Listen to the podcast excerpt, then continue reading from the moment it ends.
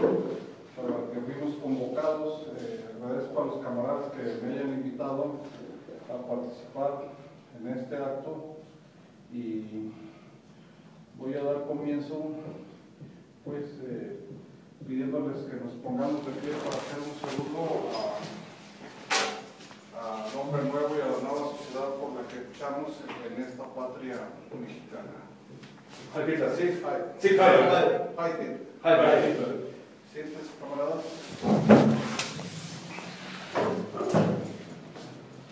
El motivo de mi presencia aquí es para hacer un recuerdo y homenaje eh, a nuestro libertador, el general don Agustín de Iturbide, que el próximo lunes eh, se conmemora la entrada a la Ciudad de México, capital del Imperio Mexicano, el 27 de septiembre de 1821.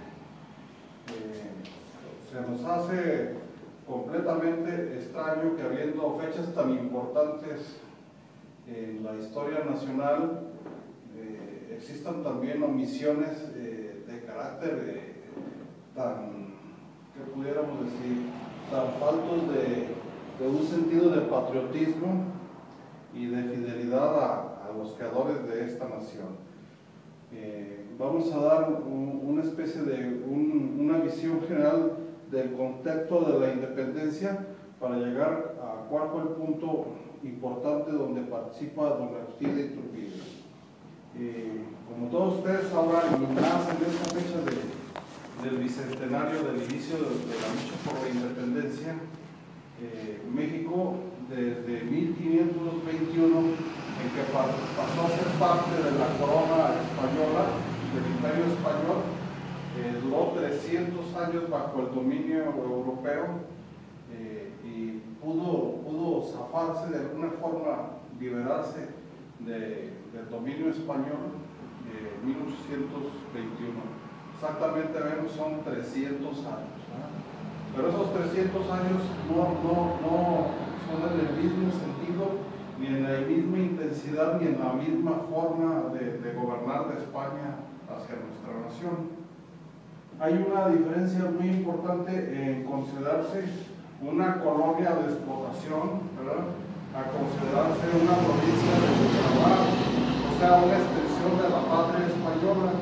A diferencia de los otros pueblos hispánicos de América, la que tuvo mayor unificación en el sentido espiritual, el sentido nacional y en el sentido de compenetración de la cultura española, fue lo que ellos, por así decirlo, lo, consideraron como una extensión de su propia patria. Por eso llevamos nosotros en ese tiempo el nombre de la Nueva España. No éramos un territorio como los ingleses, eh, llenos de una gente ahí que había que, explotar y que sacar eh, el mayor provecho. O sea, España cuando llegó en el primer momento, en 1521, no tenía esa visión, ¿verdad? Tenía una visión misional o sea, acababa de expulsar a, los moros de España y tenía un sentido de cruzada. Cuando llegó Hernán Cortés, acuérdense, a, nuestras tierras, era un, hombre joven, pues fuerte y pelirrojo, y traía una especie de, uniforme negro porque era Viernes Santo. Cuando los indígenas vieron aquel, pensaron, no, pues es que Tzalcot, que vino otra vez, era el sentido pues trágico de, los pueblos de, de, Anáhuac que sentían y sabían de la promesa de que sacó de regresar y ellos sentían que era un castigo porque no habían cumplido las enseñanzas del Dios blanco. Entonces teníamos sentido misional, ¿por qué?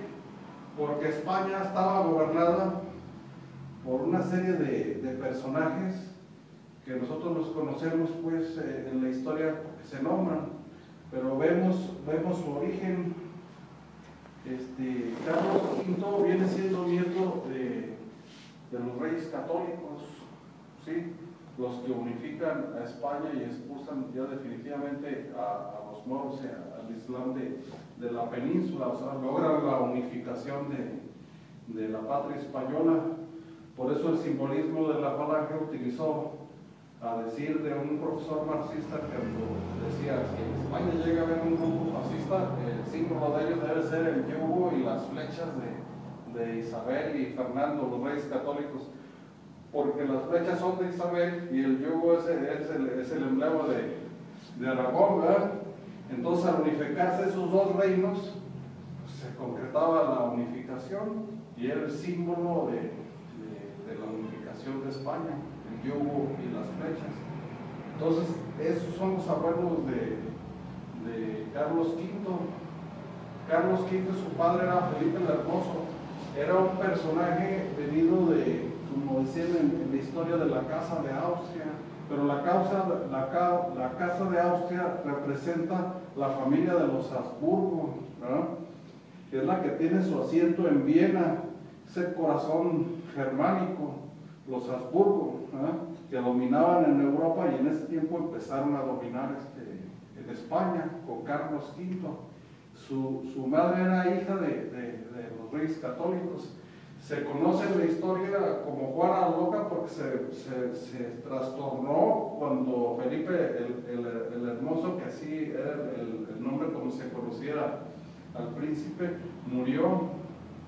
Entonces nació Carlos, que era quinto de Alemania y primero de España. A diferencia de, los reyes de, España, era un emperador porque era tanto autoridad en Alemania, en muchísimas posesiones de Europa Central, de España, Portugal y, también de, las tierras que, que habían conquistado los capitanes generales. El sentido de gobernar de, los, de los Austrias, a diferencia de, otras casas reinantes, es que han tomado sí la construcción y la unidad de mando del imperio, ¿verdad? en beneficio no precisamente de una familia reinante, sino en beneficio de la comunidad, el orden y la jerarquía, a diferencia de lo que vamos a ver con, con los años posteriores. Entonces, ese fue el nacimiento de nuestra nación. Cuando Hernán Cortés, capitán general, funda el primer municipio, de Veracruz, nace, por así decirlo, la nación mexicana. Antes era un conglomerado de diferentes posesiones y grupos culturales, pero lo que le da cohesión, unidad, es la, la corona española y la simiente del, imperio hispánico de los, de los que vienen de Alemania. ¿no? Esas son nuestras vertientes por el lado de Europa. Del lado mexicano no ocupo decirles, ¿no? Lo que se conoce como el imperio este náhuatl, que abarcaba desde centro de México y se iba ramificando hasta lo que es Nicaragua. Nicaragua quiere decir hasta los náhuatl hasta aquí, ¿verdad? Esa era la extensión de dominio. Pues era una, por así decirlo, un imperio de orden jerárquico, guerrero, teocrático, sumamente eh, estricto, tanto en su cultura como en su vida, ¿verdad? Esas son las dos simientes fuertes que tenemos en, en, un sentido pues muy abierto y muy, muy, muy idealista. No vamos a decir los sentidos negativos porque estamos exaltando aquí a nuestra nación, ¿verdad? Todos los pueblos tienen sombras y luces, pero en nuestro caso son más luces que sombras. Los reyes que continuaron eh, en la corona española ya no fueron emperadores, fueron reyes. Y el más glorioso, el que se concentra en todos los ideales, también de los Habsburgo, es el que consolida pues ya la cultura hispánica de nuestro pueblo, que es eh, el rey Felipe II. Felipe II, hagan de cuenta ustedes, es un luchador este, por la fe y por la hispanidad y estaba en rivalidad directamente con, con, el imperio inglés. El imperio inglés representa así como para los romanos lo que era Cartago, ¿no? Es un imperio de, piratas y, de comerciantes y, judaizado. Todos los, los el, el, arquetipo negativo de, de, en ese sentido es, podemos completar a Inglaterra pero no deja de ser también un imperio, ¿no? En sentido, podemos decirlo negativo, pero es un imperio también. Y el, y, y el mundo en, en ese momento estaba consolidado por imperios. Entonces el de mayor extensión, de mayor fuerza económica, militar, territorial, era el imperio hispánico. Y el imperio hispánico, como decía Felipe II, no, no se pone el sol, ¿verdad? Porque mientras el sol iluminaba Europa y se iba hacia América, y luego pasaba el día sobre América y seguía sobre las posesiones de, Filipinas, era de, de Asia, en el extremo oriente. Es un imperio total global. El sentido gráfico de, de esta visión no solamente de 360 grados lo da el emblema de, de los Austrias. Ya han visto que es un águila bicéfala, ¿no? Es, se entiende que, que, la visión del águila es la más potente en su ángulo, ¿verdad? Que abarca la visión física así a 360 grados.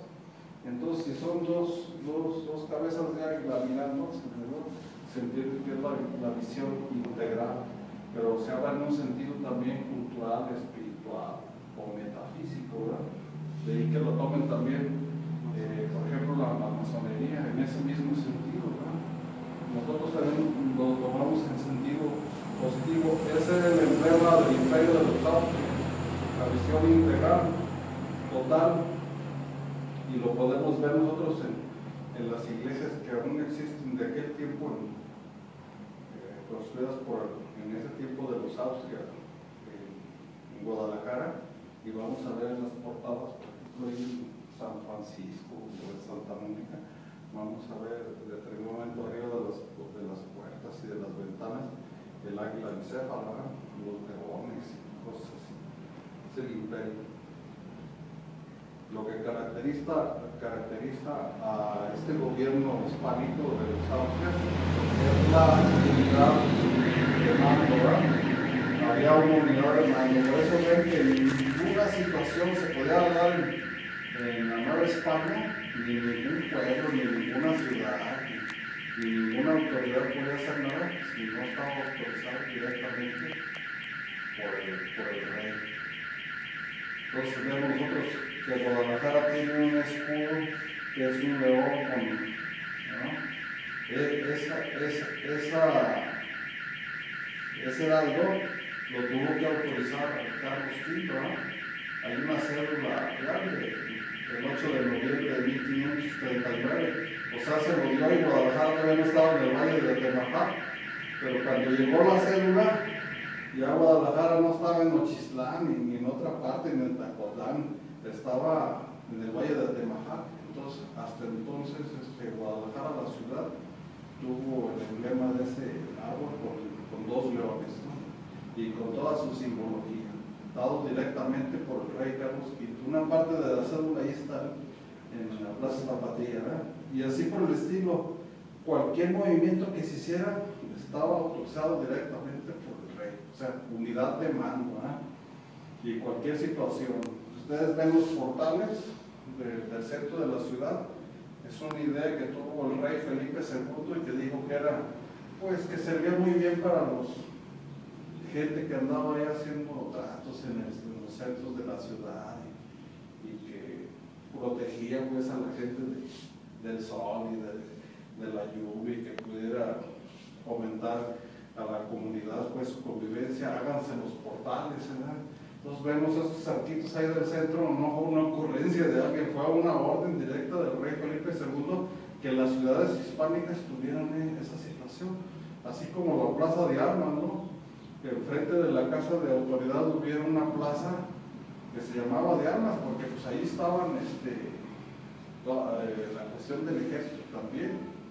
Entonces toda nuestra, nuestra patria estuvo organizada de, de esa manera y nosotros recibimos de los españoles su cosmovisión psíquica y espiritual, nos transmitieron eh, el lenguaje, ¿verdad? nos transmitieron su forma de, de entender el mundo, su forma de ver a Dios, pero nosotros también, en nuestra personalidad del pueblo, pues también le dimos matices, ¿verdad? Y eso enriqueció mucho la, cultura pueblo y la cultura de la hispanidad, está basada no así mismo, no se dice mestizaje, sino se llama sincretismo. El sincretismo es religioso, o sea, que toma elementos de, de las costumbres de las personas culturalmente y los va adoptando, Y así, sobre todo en la cuestión de la comida, en la cuestión de las costumbres, todo eso, todo eso fuimos nosotros creando nuestra cultura, pero la base es la hispanidad.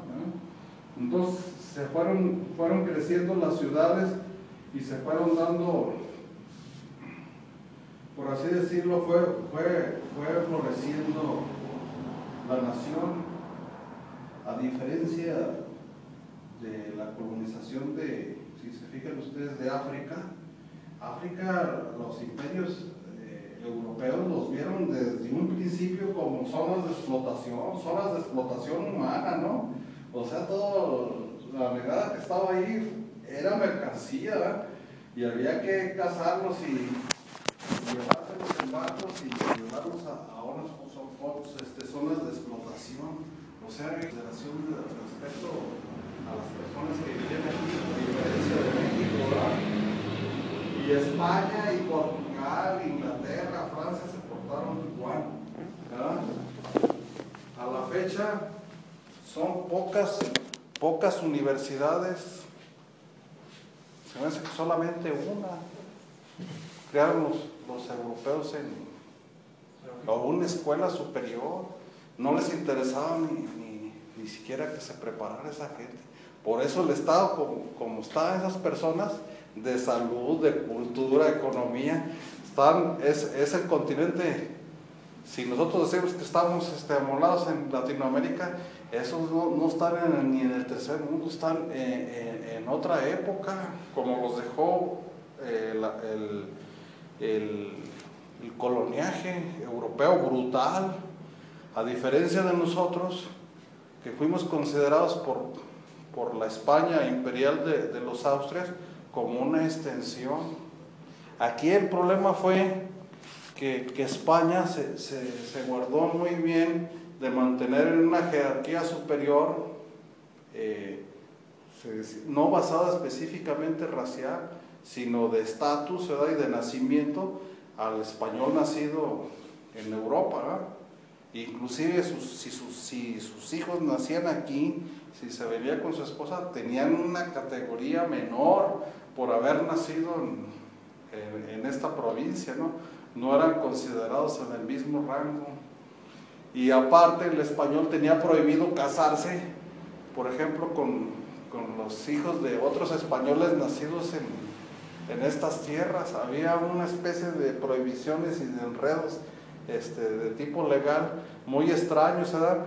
Que eso vino a promover pues eh, una separación entre lo que eran los españoles de, de Europa y los españoles de aquí. Pero es, esa diferenciación nos vino dando identidad nacional, porque todos los nacidos aquí se sentían que su nación era esta, no la, no la de, Europa. Pasa igualmente así que nosotros vemos que hay gente que tiene nuestros mismos apellidos y es de allá, pero uno no lo siente sus parientes, porque ellos, ellos mismos hicieron esta comisión, pintaron esa rachita, ¿no? Y luego lo peor, que hicieron, pues, en, mi opinión, fue que no mandaban mujeres, mandaban a, todas las tropas y a la gente eh, soltera o venían solos, Y todos los que vinieron aquí, pues, no eran gente de, ¿cómo se puede decir? De, de e, era, era, eran gente que no tenía problemas en su identidad sexual, ¿verdad? Y entonces obviamente no, no podían estar solos, ¿verdad? Entonces el producto de esta mezcla que se dio entre, sobre todo entre las mujeres y, porque era dificilísimo que, los indígenas pudieran tener acceso a, las pocas españolas que había, ¿no? Más bien se dio de, todos los españoles que vinieron, que convivieron con, las personas que estaban aquí. Y eso originó pues también una variedad de, castas, ¿no? Sobre todo al principio. Ya después se fue definiendo en, unas marcadamente, Pero eso se, detuvo, se detuvo con el tiempo. O sea, ya no hay esa mezcla de, del europeo con, con los indígenas, ¿no? O no sé si habrá todavía atracción en, ese aspecto, ¿verdad? Aunque sí hay un fenómeno de atracción por lo diferente, ¿verdad? Pero las poblaciones que están ya tienden a definirse más, más, eh, más bien, sobre todo por regiones, ¿no? Ustedes saben que faltó a la colonia española, al imperio español, mandar todavía más población y, por así decirlo, nos quedamos a la, a la mitad de, la conformación humana del país. O sea, todavía faltaba ya hacia el sur, ¿no? Fundar más ciudades, gente que viviera más. Nos quedamos en, el, siglo XIX como al 50% pues, de la capacidad que, que podía dar este pueblo, ¿verdad? Y empezamos a navegar solo. Entonces así, siendo una misma nación, España no ocupó tener un ejército permanente aquí, ni, ni hubo grandes problemas. O sea, casi, por así decirlo, 200 y tantos años eh, el, imperio español y la Nueva España funcionaron a la perfección. Sí hubo conatos de algunas cosas en algunas regiones de inestabilidad, pero por lo regular no. O sea, la gente, a diferencia de, de, África que decíamos, pues la primera universidad de América la fundaron este, en México, los, los españoles, en el siglo XVI y no solamente fundaron esa universidad, sino que muchísimas escuelas, ¿verdad? O sea, había un afán aquí y luego llegó la imprenta, ¿no? Y muchísimas cosas que trajeron los españoles. Obviamente que de aquí también muchas cosas llegaron a, Europa, ¿no? Entre lo más famoso fue este, el chocolate, ¿verdad? Pero aparte, este, la Nueva España era, muy rica en, en cuestión mineral, ¿no? Entonces, este, prácticamente la Nueva España surtió de oro y plata a la colonia española, pero desgraciadamente España no, supo hacer buen, buen manejo de, esos recursos, se los gastó en pago de, ejércitos, en mantener posesiones allá en Flandes, allá con los españoles, ahí se les fue, pero minerales, ¿no? en guerras y cosas así y otra parte de dinero se les fue que a los que van hacia Madrid y a otras ciudades que unos templos, unos hijo de las regados. O sea, gastaron dinerales en, construir este iglesias, ¿no? A santos y cosas así, que, todavía llegan y se maravilla la gente, pues, ¿cómo lo hicieron? Pues esto costó, y aparte los altares así con plata y oro, no sé qué, pues eran las preocupaciones de la cuestión de la monarquía y, o sea, no se vio, o sea, fue, fue, llegó a todo ese dinero, pero se gastaba igualmente así. España no, no, no, alcanzó el grado, pues, de, de, importancia en Europa con tantos recursos así, no nos manejó bien. Y aparte todos los pueblos de España, desde los vascos y catalanes, todo eso, pues se quedaban vacíos porque, pues, el, por así decirlo acá, el trabajo y la fama de prosperar estaba acá, ¿no? Todos, todos se venían. Se venían a, pues, la cuestión de la minería, cuestión de, cuestiones de comercio, fabricar, acá, acá estaba lo que era pues, la cuestión comercial. Entonces así llegamos hasta el siglo XVII, en que hubo un cambio en el sistema monárquico español de sucesión llegó al trono de España Felipe V, pero ya no, ya no era Habsburgo, era Borbón. La familia Borbón era una familia monárquica, pero francesa, ni siquiera española. Entonces llegaron ellos a, ocupar el trono de España. Los Borbones son los que están hasta ahorita, con Juan Carlos I de España. Son Borbones y la esposa de Leticia Ortiz, ¿cómo se llama? Felipe, ¿sí? Son, son borbones, son de origen francés. Entonces los borbones ya no traen el espíritu misional de, de los Austria, ¿no? Ya no traen esa disciplina ni ese empeño, traen un, un sentido más, este, aparte tienen fama de, de haber pertenecido a la masonería desde muy atrás.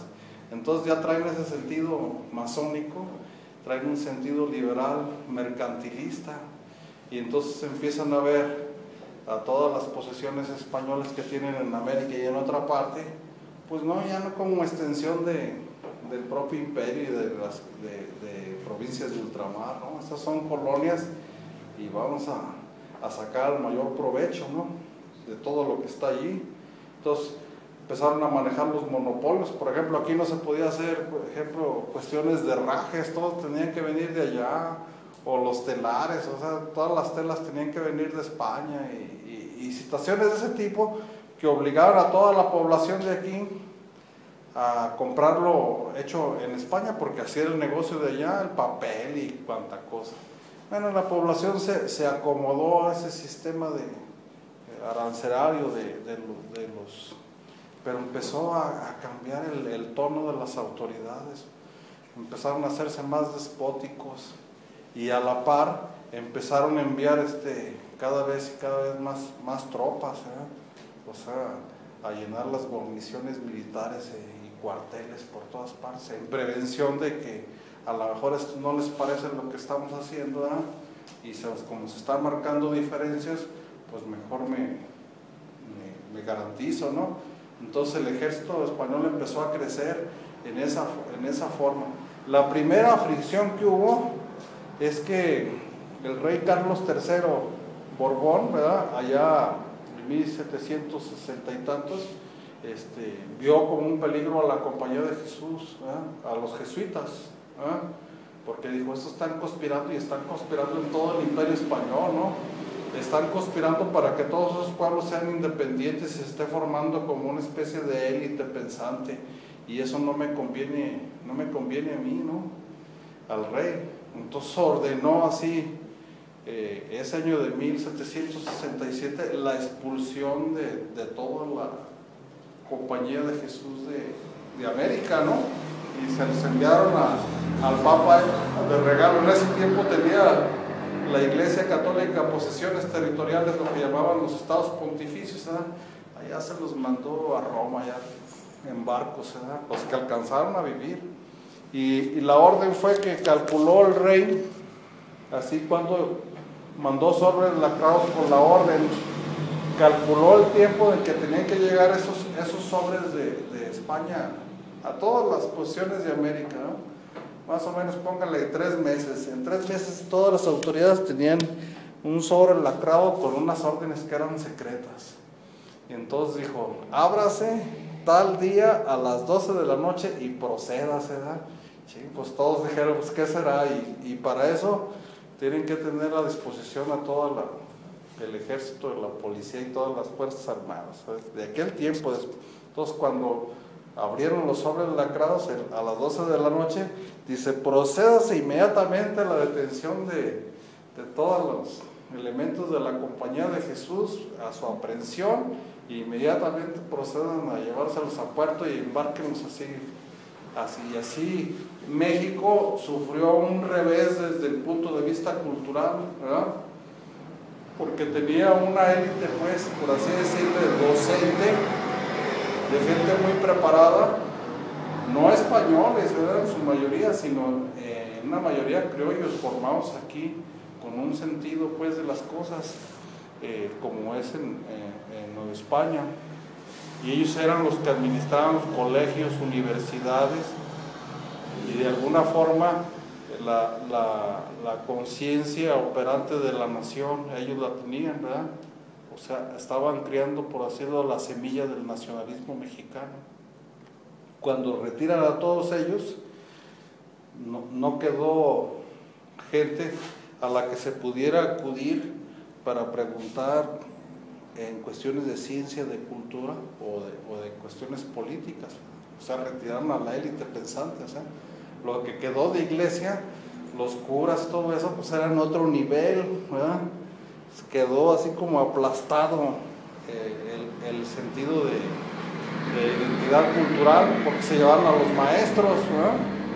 Y estos maestros cuando llegaron como muchos allá a, Roma, Dice, no, pues ya llegaron los españoles, los españoles, si es, los habían apresado y se los llevaron a pie hasta Veracruz. Aquí en Toluquilla los agarraron a muchos y otros que estaban aquí en es Plaza Universidad y tenían un colegio superior y a todos se los llevaron a pie hasta México y, de México a pie a Veracruz, ni chance de subir una carreta. O sea, era, era la malagueña, era una orden masónica, ¿verdad? Entonces los más grandes no aguantaron, pues que los iban, se iban quedando en el camino. Así, así se libró la masonería de, de, sus enemigos, por así decirlo, en ese tiempo de la compañía de Jesús.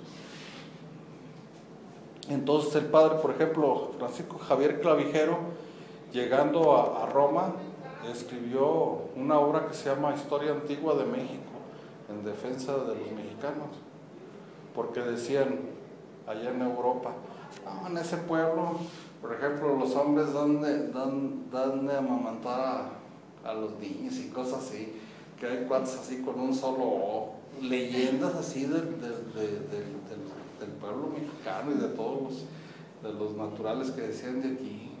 Decían, bueno, más y se aventaron unas obras de investigación allá con, con los recursos que tenía la historia antigua de México para dar constancia, pues, de lo que era en realidad México, empezaron y ellos empezaron a difundirlo en todos los pueblos de Europa, e, ese texto. Entonces cuando les decían ustedes, son españoles, no, ¿qué españoles vamos a hacer? No están viendo, Y los decían, entonces son eh, novohispánicos, De, de, Nueva España, no, que nosotros en realidad lo que somos somos mexicanos. O sea, se empezaron a dar el nombre a sí mismo de, de mexicanos. Y Francisco Javier Clavijero fue el primero que dijo, soy mexicano en ese sentido, y escribió la historia antigua de México. O sea, de allí nace así, pero nos habían separado de la élite pensante.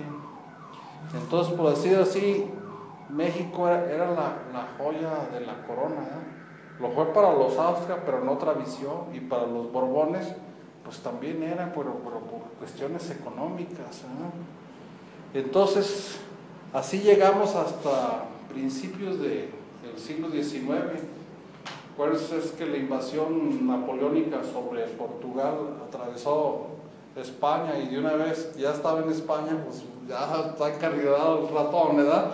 Entonces se quedó con, también invadió España y esa era una visión integral que tenía Napoleón en primicia de lo que es la nación europea, ¿no? pero dominada por Francia, ¿no? Entonces había partidarios de Francia en España.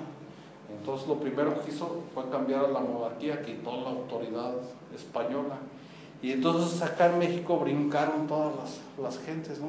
Ya, ya no hay autoridad que viene de, del rey, ¿da? la unidad de mando que decíamos, supuesta del Estado. Entonces ya no hay. Entonces, ¿qué hay? Pues nada. Entonces lo que nosotros tenemos que hacer es nombrar nuestras, nuestras propias eh, autoridades. Entonces las autoridades españolas de aquí pues se opusieron a que las comunidades tomaran esa, esa, alternativa, ¿no? Y empezaron a reprimir. Entonces los, los, que estaban este, en esa situación empezaron a conspirar cómo podían hacer un levantamiento general que librara a, la Nueva España de la sujeción de, de, Francia, ¿no? Del rey francés que había puesto a su hermano, ¿no? José I, Napoleón, ¿sí? Que según eso era le daba mucho por tomar. Eh, le decían Pepe Botella, ¿da?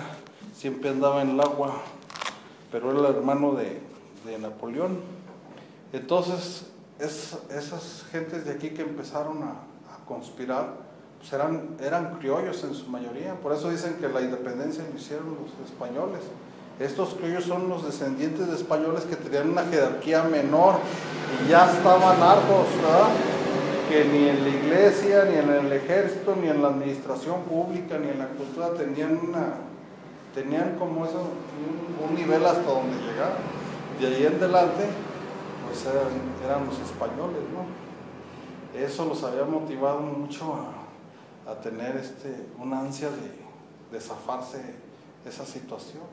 Y otra que la nación ya, ya prácticamente tenía ya por, el tiempo que había estado sujeta a España y más con esas autoridades borbónicas, pues ya sentía la necesidad de separarse.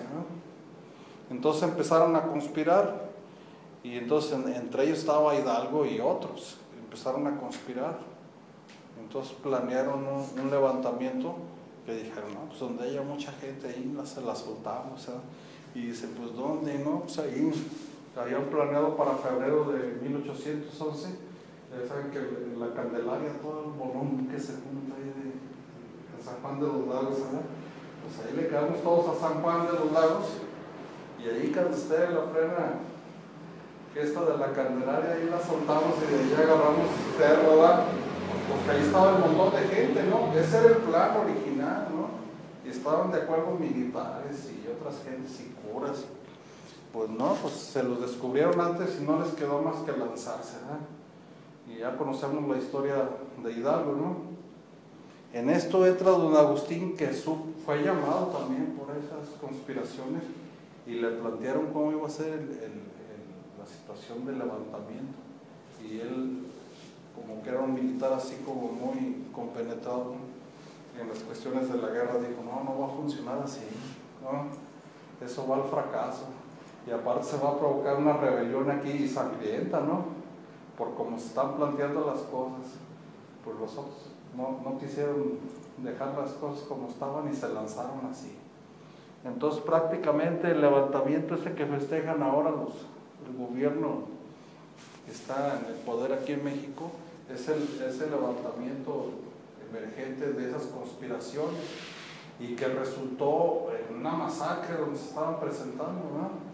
Porque exaltaron mucho el odio a lo europeo, inclusive a los criollos, y se creó como una especie velada, como una guerra de castas, ¿no? de odio.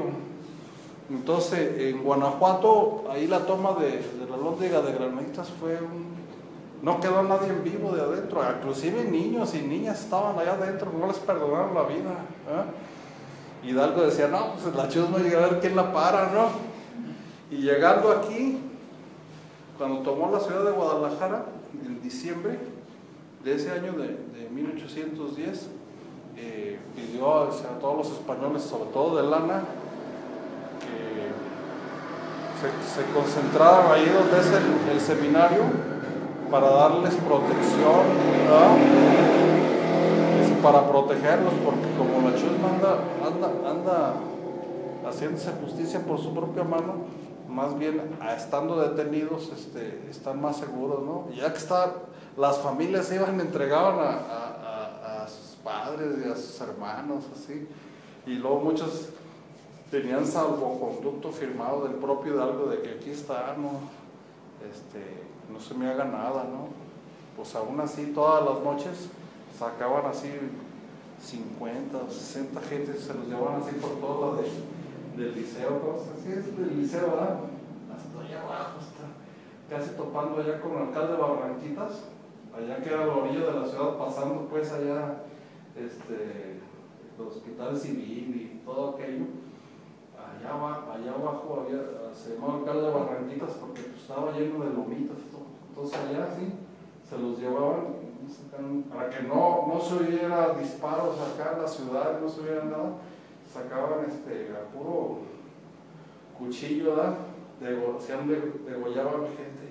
Hasta el último día todavía están saliendo las tropas allá al puente de Calderón, todavía se estaban echándose a los así del estribo con, con, algunos españoles, no importaba sean curas, este, comerciantes, jóvenes, chicos, era parte de un, un, odio que se había despertado, ¿no? Entonces don Agustín vieron, vieron lo de Guanajuato, vieron lo de aquí y vieron el, comportamiento de esto dijeron, no, esto es una rebelión, lo que va a hacer es destruir a la nación, esto no puede llegar a buen fin, ¿verdad? y ya vieron lo que le pasó a Hidalgo. Después continuó Morelos. Morelos supera a todo, en toda capacidad militar, ¿verdad? Humana, inteligencia, aunque fue su alumno de, Hidalgo, Morelos, lo supera, lo supera en todo, en estrategia y todo. Pero a diferencia que uno ve de los pueblos de América del Sur, en el enfrentamiento que tuvieron con los con los españoles, inclusive lograron la independencia antes que, México. Ustedes ven Argentina, Chile, Venezuela con Bolívar todo eso. Y es que en México, como era la joya de la corona, los borbones no me iban a dejar soltar así. Entonces, ¿qué es lo que hicieron? No era que mandaron tanto, muchas tropas, sí mandaban, pero mandaron más bien oficiales, ¿no? gente de mando. Llegaban de la Marina y del Ejército de España, llegaban y entonces aquí se concentró una guerra todavía de más alta intensidad que en las otras regiones de América, ¿no? Por eso vemos que la campaña de Morelos, eh, la batalla aquí, que la que rompiendo el cerco, o sea, era un hostigamiento hasta que lo tomaron prisionero y lo fusilaron, ¿no? Y así le siguieron después con, con este español que llevó Francisco Javier Mina y Pedro Moreno, también se, se, lanzaron así como una guerra total y el ejército español también, ¿no? Y luego dice, lo raro que era que el ejército español no eran puros, el realista que le dicen la historia de México, ¿no? No eran puros españoles, en su mayoría eran gente nacida aquí. Entonces, ¿cuál era la diferencia? Es que era, parecía guerra civil, ¿no? Porque el, el ejército realista virreinal pues eran, eran también mexicanos, ¿no? Entonces, ¿qué es lo que pasaba? Sí, yo creo que pensaban la mayoría, según nos hace constar la historia, que pensaban también en la necesidad de que México se independizara, pero lo que no aceptaban era el método ni las ideas de, la gente que estaba realizando esa situación. Entonces sí, Pedro Moreno, el caudillo de aquí, y Javier, Javier Mina, esos lucharon y hasta 1817 hasta ahí llegaron. ¿eh? El ejército realista los, dominó, los fusiló y, quedó esta parte de como, como guerrillas, ¿no? como resistencias aisladas. ¿no? Y entonces así pasó 1818, 1819 y entonces el único por así decirlo, caudillo insurgente es Vicente Guerrero, que era la sierra ya de Guerrero, allá, por allá estaba arriba entre las cuevas, allá vivía, con un número así muy reducido de, seguidores, de insurgentes, ¿no? Pues, si hubiera seguido así la independencia, prácticamente Guerrero se hubiera quedado allá arriba del cerro, no hubiera quedado ningún problema, y entonces este la España borbónica, el rey de España, hubiera seguido dominando México, pues el resto de, del siglo XIX, quién sabe, hasta finales del siglo, como lo que le pasó a España. España se independizó porque prácticamente los ricos entraron aquí, pero si no, ahí, siguiera Puerto Rico y, y Cuba siguieran los españoles, ¿no? porque estaban en un grado de de dominación superior, ¿no? Tuvo que entrar una fuerza distinta y extraña y con otros intereses mezquinos a liberar a Cuba y a Puerto Rico y a Filipinas, ¿no? Esa fue ya el final del Imperio Español, ¿no? En 1898. Y esa hubiera sido la vergüenza para nosotros como nación, que todos los demás pueblos de América se hubieran independizado, menos, menos la Nueva España, por el encono tan, tan decidido que tuvo el ejército español aquí, si no pasa este, que entra en, la actuación don Agustín de Iturbide general, Entonces él, en 1812, para los que estudien eh, leyes, la constitución de Cádiz, la constitución de Cádiz es una constitución de carácter liberal, ¿no? Hagas de cuenta que se convocó a diputados de, toda, de todas las colonias, de todas las posiciones de España, y en Cádiz se reunieron, pero ya era una, una legislación con influencia de carácter masónico, así como la Revolución Francesa. O sea, las ideas estas de Benito Juárez y y de todos los liberales mexicanos y de la reforma ya estaban en la constitución de Cádiz, ¿verdad? Y entonces la, monarquía española este, adoptó la, constitución de Cádiz. Y entonces el ejército español y los españoles que estaban aquí y los criollos que se habían este, opuesto a la insurgencia bajo los principios de la rebelión esta de castas que había provocado Hidalgo, dijeron, es también momento de, salvar a la nación mexicana de caer en una estructura de pensamiento de, carácter liberal y masónico. Entonces, dos líneas actúan en las naciones hispanoamericanas a la hora de conformar las nuevas naciones. Una línea que nosotros llamamos nacional, ¿verdad? que está más identificada con nuestros principios, que es antimasónica, ¿verdad? que es antianglosajona, está contra el imperio británico y contra los gringos. Y sobre todo, tiene esa fuente de inspiración de considerar la, doctrina eh, católica como una base en aquel tiempo muy importante de sostener en la nación como punto de unidad y de formación de, del pueblo, que es lo que quería destruir la, la masonería en principio. Entonces, esos militares que estaban allí se consideraban a sí mismos como tradicionalistas católicos, o qué puede, decir, como el pensamiento católico, nacional católico, es lo que podríamos decir, es un nacionalismo católico. Y empezaron a actuar en hacer ciertos movimientos para independizar a México de la influencia de, la constitución de, de. Lo primero que, hicieron fue, no como Hidalgo, dividir las cosas y enfrentarlas, ¿no? sino tomar puntos de coincidencia entre los españoles que estaban aquí, europeos, entre los criollos y las castas, y ver cuáles eran las identidades que teníamos y cuáles eran los principios que, en los cuales nos podía dar una visión integral de las cosas para conformar la nación. Y entonces Iturbide empezó a actuar con esa visión, ¿verdad?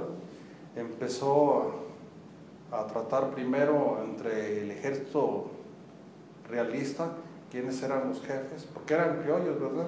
Hasta cierta jerarquía eran criollos. Los que estaban en el gobierno, que comandaban, esos eran españoles y estaban más reacios, porque estaban directamente eh, obedeciendo la constitución de Cádiz y al rey Fernando VII.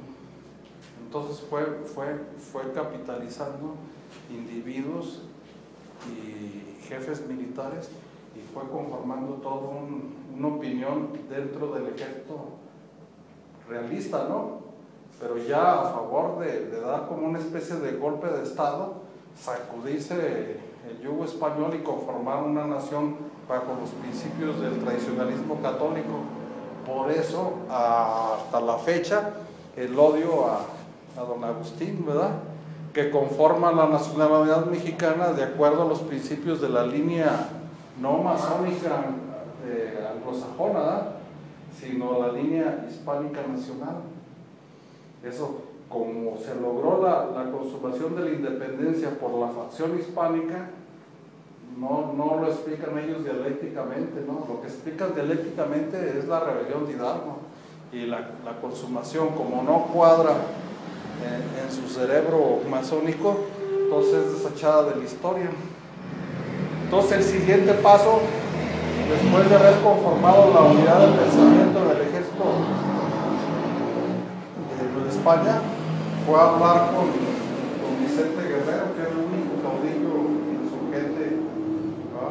principio estaban desconfiados, pero ya después en el planteamiento estuvieron de acuerdo y se unieron y se reunieron en, un, en una población que se llama Acatempan y ahí los dos jefes, el general realista, por así decirlo, del ejército realista y el insurgente se dieron un abrazo. O sea, eran las dos partes de la nación, ¿verdad? la insurgencia y, la parte del ejército que era, que era de mexicanos, pero que luchaba contra la forma que querían hacer los otros de independencia.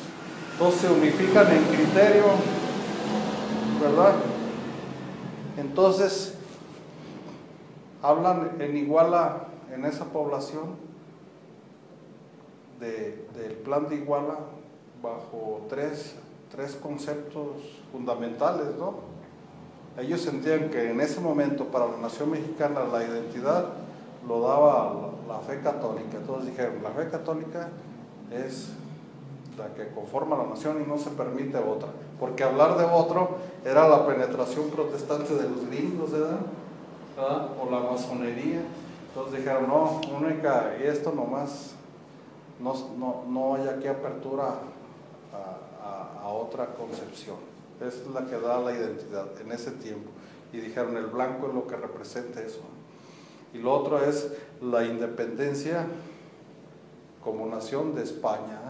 ¿eh? Y la otra es la, la, unidad de las, de las castas que dijeron, ¿eh? entre europeos y americanos. Porque entre lo que se dice americanos representan a, a, los, a los, criollos y, y a las castas, todos unidos bajo un principio. Y la unidad basada en un gobierno monárquico que por cuestiones de, de formalismo, yo pienso que ya, sabían que no lo iba a aceptar, le ofrecieron la conducción de la nueva España, de una nueva nación a, al rey de España, el rey ni si se enteró pues le valió, ¿no? Estaba en en otro mundo, ¿no? Nunca un rey de España vino para acá. Entonces fueron los, los tres principios que se, se, elaboraron más de fondo eh, y en, en, Córdoba, cuando llegó la nueva autoridad española, don Juan O'Donoghue era un militar español que llegó como, por orden del rey Fernando VII con más, máxima autoridad militar y entonces le presentó ya don Agustín y le dijo que el ejército, las gentes, la insurgencia, todo estaba unificado bajo estos principios y ya para ese momento había nacido, el 24 de febrero había nacido esta bandera, que representa esas garantías.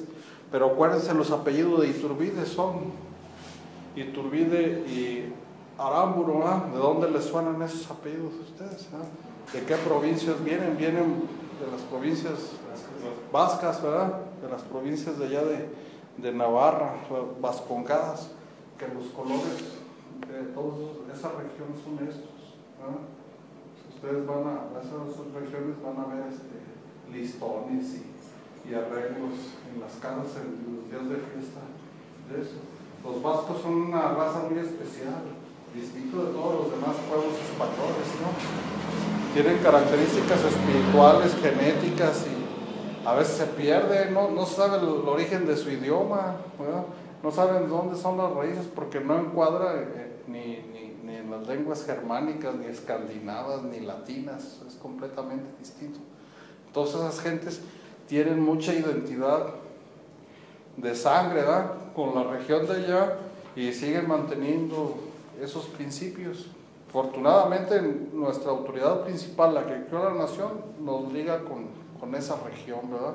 orgullo de nosotros también, porque aquí también vino mucha gente de, de, esas regiones, ¿no? A conformar nuestra patria, ¿no?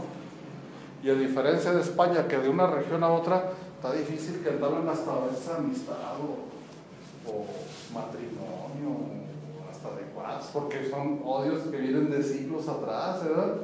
Entonces, a diferencia de, de, de España, aquí sí se casan gente de, origen catalán, así de apellidos catalanes con vascos y cosas así. Aquí se da el crisol de la hispanidad en ese sentido. ¿eh?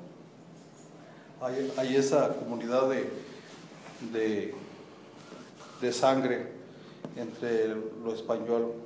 Entonces, en 1821, el 27 de septiembre, eh, se había conformado ya el ejército trigarante de las tres garantías que decimos de la defensa de la fe, que eran tradicionalistas católicos, ¿verdad? nacional católicos, de la defensa de la monarquía y de la unión de europeos y americanos en una misma eh, proyecto de nación. Todo el mundo lo aceptó y todo el mundo aceptó al caudillo, ¿no? al, al, al general. Ya desde entonces la nación se empezó a llamar como Imperio Mexicano, las gentes de aquel tiempo no, no, tuvieron, no tuvieron en su visión más que la educación que tenían, monárquica, no tenían, lo, lo republicano era una cosa totalmente abstracta para ellos, sentían ese sentido de, unidad de mando, la unidad de mando la representaba el general, en ese sentido, pues, don Agustín de Iturbide el capitán general, era el jefe y, cabeza de, del ejército, tanto así que se la llevó primer jefe, ¿verdad? Primer jefe del ejército trigarante. Y entró a la Ciudad de México el 27 de septiembre. Ese día que entra, eh, la Ciudad de México había sido capital de la Nueva España, dependiente todo de Madrid y de allá de los reyes de España. Ese día se adoptó los colores de verde, blanco y rojo y recibió al libertador. Ese día es el del festejo, ¿verdad? Ese día de ahí marca la separación, así, de aquí para allá era una cosa y de aquí para allá la otra. ¿Y por, por qué vemos a todos tan reacios en aceptar una realidad histórica? y un personaje tan importante como don Agustín, ¿no? que tuvo esa visión de las cosas. No, pues porque esa es la reacción, ¿verdad?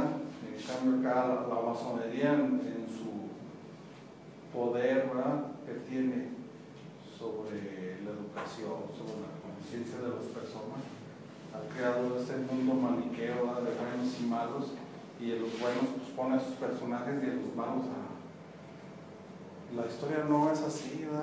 No debe haber una historia masónica y una historia no más católica, otra historia oficial y otra que no es oficial. La historia es, es la verdad. Es lo que se dio y eso no se puede negar. Tendríamos que negar la bandera, teníamos que negar nuestra independencia, todos esos hechos, porque la masonería así lo dice, las fuerzas de la oscuridad estas que dominan.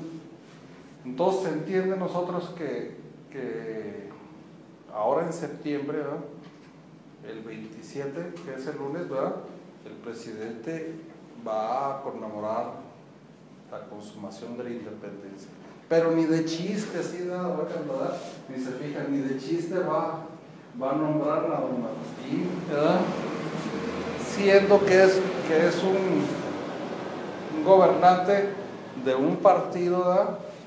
que, por así decirlo, es de la, es de la derecha, ¿verdad? Pero se tiende el peso de, de, fuerza masónica hasta donde llega, ¿verdad? no se atreven, es políticamente incorrecto nombrar al libertador, ¿verdad? y no tienen los suficientes de, nombrarlo. Entonces, nomás van a, del abrazo que se dieron en el pueblito de Acatepa, Vicente Guerrero y, y Turbide, hagan de cuenta que Iturbide ni fue. Entonces nomás van a festejar a Vicente Guerrero, ¿verdad? Entonces, pues es una... Se puede considerar a, a, don Agustín como, no el padre, sino uno de nuestros padres de, de la patria, ¿no? Porque, pues, para decir nomás uno, pues, es muy poco, son muchos héroes, ¿verdad? y hay gente que se sacrificó mucho. Es toda una generación, una corriente, pero los más importantes son ellos. Es uno de nuestros padres de la nación, ¿no? No nombrarlo, ¿verdad? Es como negar pues nuestro origen, ¿verdad? Es como que se niega a sí mismo, que dice, no hay otro que no, eso no es mi gen, ¿verdad? Y cosas así, ¿no? O sea, descastado, ¿verdad? Entonces, si hay alguna corriente, los tradicionalistas eh, católicos son, son los que se han dedicado a hacer la, la, historia, ¿no? Esa ha sido su trinchera, ¿no? Y han sido su trinchera también los homenajes. Pero nosotros como socialistas nacionales, no partidarios pues de una corriente tradicionalista católico ni reaccionaria, nosotros vemos la, historia integral, ¿no? No nos abocamos a una lucha histórica que digamos, no, de aquí en adelante, como muchos lo hacen, ¿verdad? hay que luchar por don Agustín, hay que estarlo nombrando cada rato, ¿no? Esa es una, una, lucha que la derecha sí la ha agarrado, pero ya vemos que ahora que está en el poder, pues no, no, realmente no, no se animó a, darle justicia al libertador. Entonces, si hay alguna forma de nosotros de rendir homenaje o, que todos estos personajes ocupen su verdadero sitial en la historia, es por medio de nuestra lucha de liberar este, nuestros espacios de, de, pasar de, cierta influencia mínima a otra más, dominar espacios más grandes hasta se tiene que dominar el propio Estado, con la conquista del Estado, solo a través de, concretar un poder sobre el Estado, el Estado tiene la suficiente capacidad de retorcer otra vez las cosas para darle a estos personajes un verdadero sitio. Antes solamente son este, pues, ¿qué podemos decir? Pues, actitudes pues testimoniales que se pierden, ¿verdad? De carácter oficial desde el propio Estado puede dar la verdadera dimensión a estos personajes históricos, a don Agustín y a otros que han luchado por, por la verdadera patria, ¿no? pero nosotros debemos sentirnos orgullosos de, tener un personaje así dentro de nuestra historia, un general. Se llamó imperio porque era una unidad de mando, ¿no?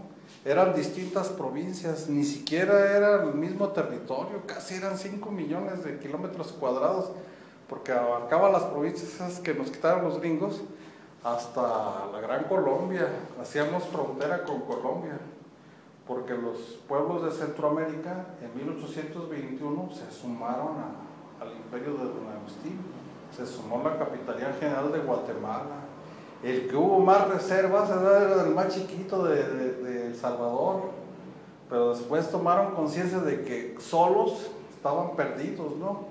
que solamente unificados en un conglomerado grande de provincias unidas a un imperio y a un jefe, podíamos sobrevivir frente a la amenaza que, tenemos, ¿no? Entonces, pues teníamos toda esa perspectiva y unidad de mando. Se llamaba imperio porque eh, desde la antigua Roma, los generales romanos que alcanzaban ese grado de jerarquía tenían ese imperio de dominio. De su autoridad sobre todas las provincias. Igual pasó acá, no éramos un reino, ¿verdad? Era esa unidad de mando militar, de un gran militar que era nuestro libertador. Entonces ustedes lo ven en los cuadros que hicieron de aquel tiempo, pues son las poses napoleónicas, el modelo que tenía era del emperador este, Napoleón, ¿no? un gran militar, ¿no? Es la conformación del imperio francés es por la unidad de mando militar que tenía Napoleón, si no, no hubiera podido ser así. El rey es el que de alguna forma hereda los títulos de un reino de su padre y pertenece a una familia que por así tiene el mismo origen de sangre, los emperadores, ¿no?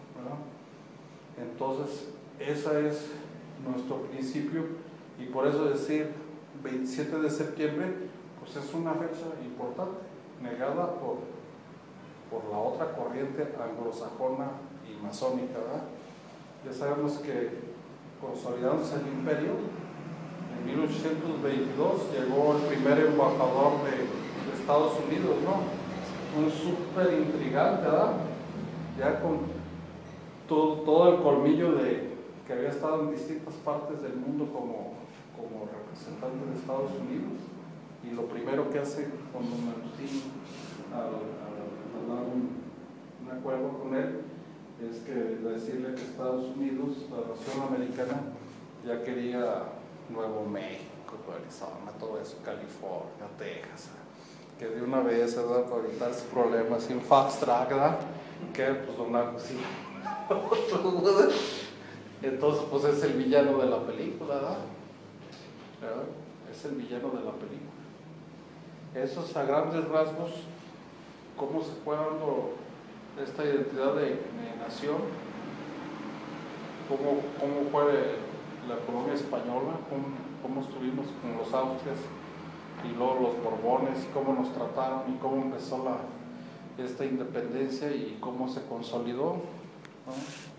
El, 2021 va a ser el bicentenario de la consumación. Entonces esperemos que para esas fechas haya un estado de conciencia patriótica más definido que haga que a don Agustín se le dé su verdadero lugar. Eso es todo.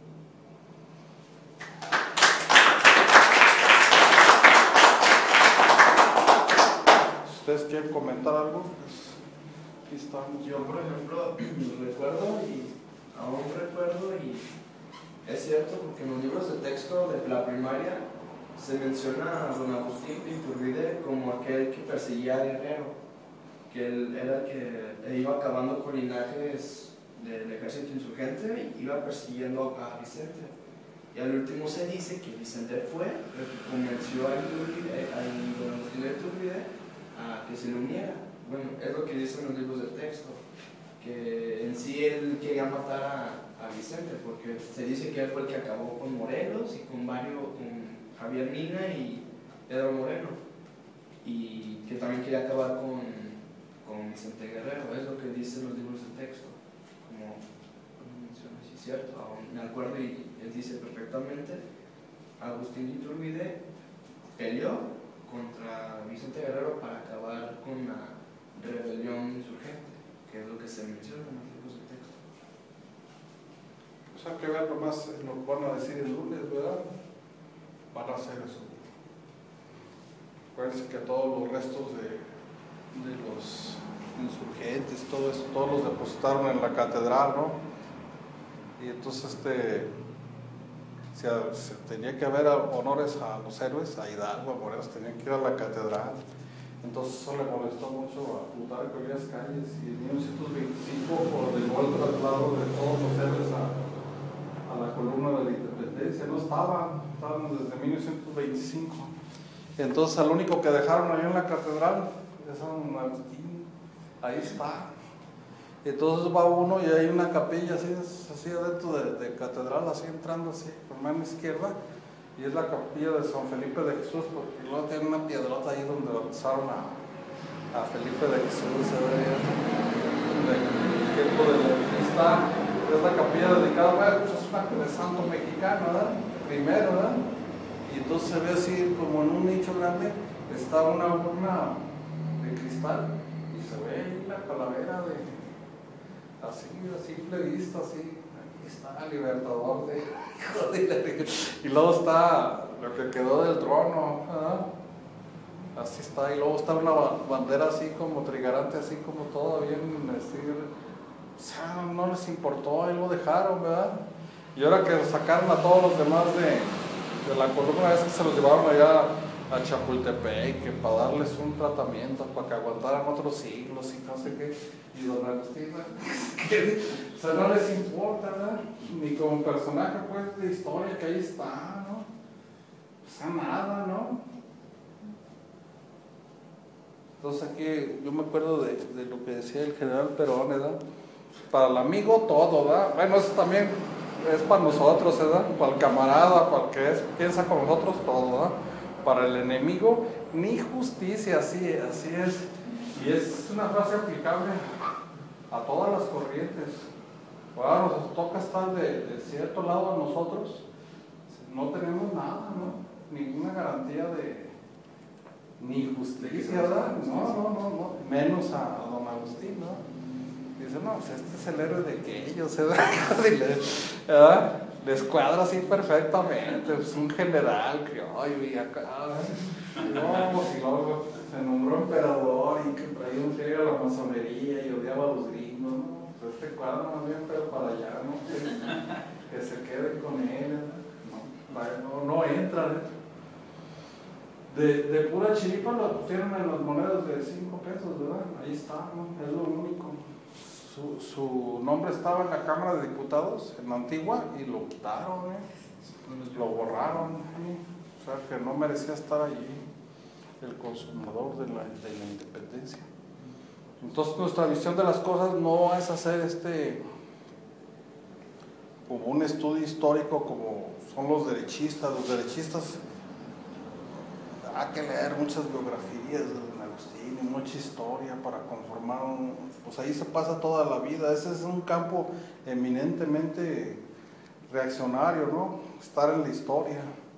Nosotros, nuestro propósito es abrir a espacios más, más importantes y solamente así podemos garantizar la, la, la, preeminencia de estos personajes históricos, no solamente de él, sino de muchos más, ¿no? que, que permanecen totalmente en la ignorancia ¿verdad? del pueblo. comprendiendo a don Agustín se comprende los peligros y los enemigos que desde entonces están trabajando eh, para la destrucción de, de nuestra nación, ¿verdad? Los sudamericanos, todos esos, saben el grado de importancia que nosotros tenemos, que Estados Unidos no ha avanzado más precisamente porque estamos nosotros y niños han llegado quién sabe a dónde, ¿verdad? Sí, entonces se han topado ellos con eso, ¿no? Muchos de nuestros connacionales son perseguidos en una tierra que verdaderamente fue nuestra, ¿no? Nosotros la recibimos como heredad del imperio español y el imperio español era, un símil, o sea, actuaba en símil como el imperio romano. ¿no? Hay una romanidad ahí, entonces nosotros recibimos de esa heredad. Nosotros no somos culpables de lo que pasó, ¿verdad? Nos enfrentamos a un enemigo que, que actúa así en, en, eh, forma integral, con la masonería, con el ejército, con la intriga, inclusive comprando a personas, ¿no? Y así está hasta la fecha. Entonces, para eso más hay que tener una superconciencia, eh, como dicen en vigilia, o sea, despierto, ¿no? Despierto ante los acontecimientos. Nos importa más lo actual, ¿verdad? Nosotros vemos el, el lunes cómo van a hacer las cosas y nomás los medimos como parámetro para ver qué calidad humana tienen, ¿no? Sobre todo Calderón, ¿no? Que se la da de una gente muy patriótica y no sé qué tantas cosas, ¿verdad? No, más no nombra para nada, que, que se anime, ¿verdad? Como dice Krill, que sea hombrecito, ¿verdad? bueno, pues fue un gusto para, para mí este, platicar con ustedes, ¿verdad? Estas cuestiones históricas casi ya no, yo no, no las toco, pues, ¿verdad? Tiene mucho tiempo que no nos reunimos 28 de septiembre, ¿no? Pero pues debe ser una fecha importante, ¿no? Sí. Agradecemos también de parte que hayas tomado tiempo para, para asistir y dar sobre todo muchos datos, tanto en contexto regional, histórico, o sea, muchas cosas que también sirven como no sé si ven en algún libro de texto. Pues viene, en América Peligra viene sí, algo, ¿no?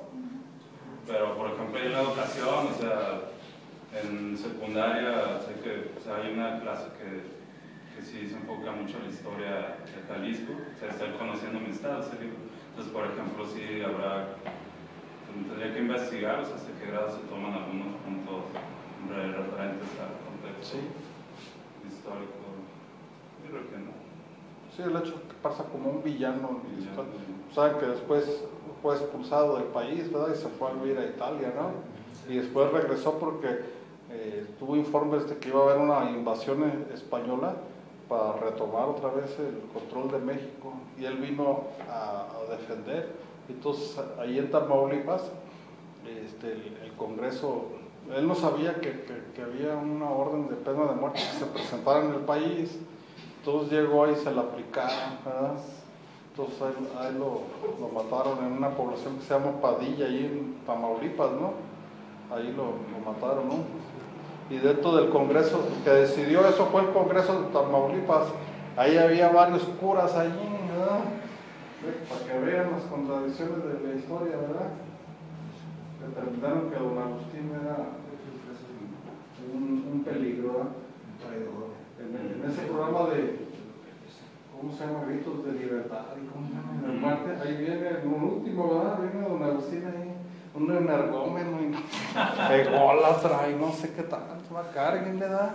De hecho, de hecho, hay mucho, estuve platicando con un maestro que tenía licenciatura en historia y, y, y estigmatiza mucho el hecho de que dice, bueno, sí, Turbide trajo la independencia y consumó la independencia, pero pues finalmente se, se consagró emperador y, y, este, y vino a ser una clase de, de régimen este, dictador, dictatorial y bla, bla, bla, y, y es que no pudo haber sido posible que se haya sublevado a, ser emperador. Entonces, este, de alguna manera lo desacreditan mucho pues, por un título que, que se le dio por Sí, la por el- unidad de- por el- por el- de- por el pueblo. Por el pueblo, así que el pueblo lo empezó a llamar así. Inclusive él, así personalmente, no, no le gustaba la, la idea, ¿eh? Sí. No, no, no le agradaba mucho esa situación, ¿eh? O sea, las circunstancias lo obligó a, a tomar una actitud. Se comenta que el mismo pueblo quería que él fuera emperador y se lo ofreció y, y lo rechazó una vez. Ya cuando el pueblo fue quien insistió que se convirtiera en emperador, que, que aceptó. Pues sí. Sí, y son, son los contrastes ¿no? de la historia que, que pues, actualmente dices, ah, a tu vida el niño emperador y, y una persona impositiva o, o ególatra, como dices. Principalmente porque se confunde el aspecto de imperio con reinado. O sea, se, como lo mencionaba Pablo, o sea, imperio y emperador era muy diferente a lo que era un- una imposición de, de reinado, de rey. Entonces parece ser que debajo del agua sí, muchos liberales y todo eso se te- tenían conciencia de su grandeza. Por ejemplo, Juárez este, siempre estuvo pagando a la moneda de que estaba allá en Estados Unidos una pensión. Pues, o sea, se, sí reconocían, ¿no? Eh, después lo pasaron allá donde estaba allá, cerrado allá en Tamaulipas, lo pasaron a la catedral y le dieron un homenaje. Pero, eran gobiernos, por así decirlo, conservadores, ¿no? Y el último caso de que le reconoce por alguna situación, pues, el, ejemplo de Iturbide fue este, Venustiano Carranza, porque decía Venustiano Carranza que pues, desde chico se andaba leyendo México a través de los siglos, ¿no? Todo, casi todo lo todo así conforma la historia, ¿no? Entonces él cuando conforma así el ejército constitucionalista, él toma el nombre de primer jefe del ejército constitucionalista. Era en honor a, a, Iturbide y él, él, él se así, como Iturbide, así, el primer jefe del ejército constitucionalista. Ese era su grado, pues. Pero eso lo tomaba, pero de gesto trigarante y de, Agustín. Ahí estaba viéndose el perfil de, del hombre, ¿no? Eso, eso siempre se le reconocía. No hubo problemas hasta después de la revolución, que la masonería este, presionó más para, y como se acercaba el, centenario de, de, la consumación, con, que estaba como presidente, eh, no, la consumación, en 1821 estaba el general Álvaro Obregón, y sí hubo festejos de, pero pues bueno más este, Vicente Guerrero y esas cosas, ¿no? No, no, no, real, realmente no, no, no se festejó. Los sinarquistas sí son iturbidistas, ¿verdad? Siempre lo han sido. Y ellos fueron los que promovieron que el 24 de febrero, ellos empezaron con eh, tradición del festejo a la bandera y a, difundirlo, difundirlo, difundirlo tanto que oficialmente cuando se determinó el día, tuvo que utilizar el 24 de febrero. Esta no determina la bandera debe ser así, así, así, y ese es el día de la bandera. Es un día iturbidista, por así decirlo, y, y, ya es oficial. ¿eh?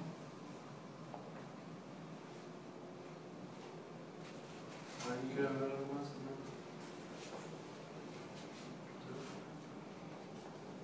Bueno, pues con eso terminamos. Muchas gracias, ¿verdad? Por su participación. Bueno, terminar la expresión del camarada Juan Pablo. Más por último agregar, como dice, no somos burgueses, no somos de extrema, no somos de la derecha conservadora, no somos la reacción. Sea, ellos se dedican a estudiar, ellos se dedican a tomar estas figuras, estudiarlas, hacer sus biografías, tratar de ejemplificarlas. Aquí lo que somos, somos nacional revolucionarios, somos nacional socialistas. Lo que nos diferencia de ellos es que somos acción.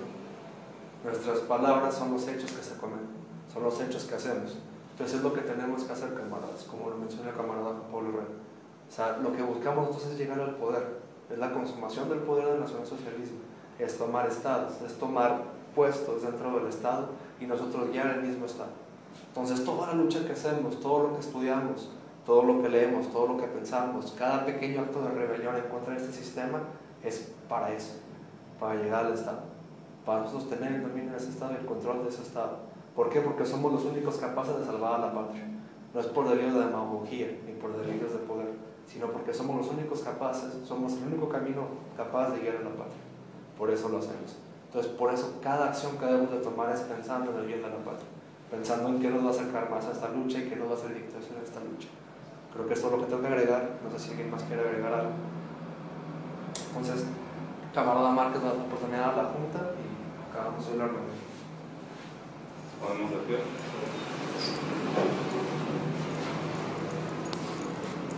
Cerramos esta junta con honor y dignidad en memoria de nuestro jefe Adolf Hitler y en memoria de Iturbide. Sit tight. Sit tight. Viva México. Viva México.